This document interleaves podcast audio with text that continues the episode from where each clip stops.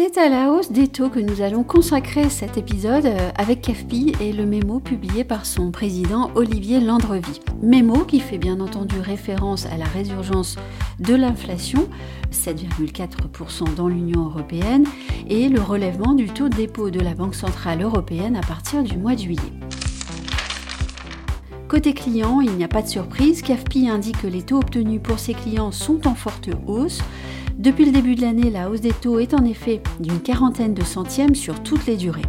En détail, pour le mois de mai, les clients ont pu emprunter en moyenne à 1,22% sur 15 ans contre 1,13% le mois dernier, ce qui fait plus 9 centièmes.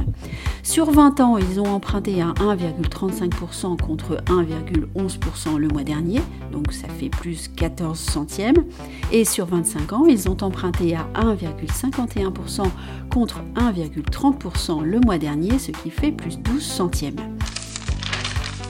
Une certaine mesure est toutefois adressée ici. En effet, CAFPI rappelle que les meilleurs profils peuvent obtenir des taux qui restent encore très attractifs et qui restent très inférieurs à l'inflation. En détail, sur 15 ans, 0,90% contre 0,80% le mois dernier, ce qui fait plus 10 centièmes. Sur 20 ans, 1,10% contre 0,90% le mois dernier, donc plus 20 centièmes. Et sur 25 ans, 1,25% contre 1,13% le mois dernier, donc plus 12 centièmes. Vous le savez, tout est toujours question de perspective au fond.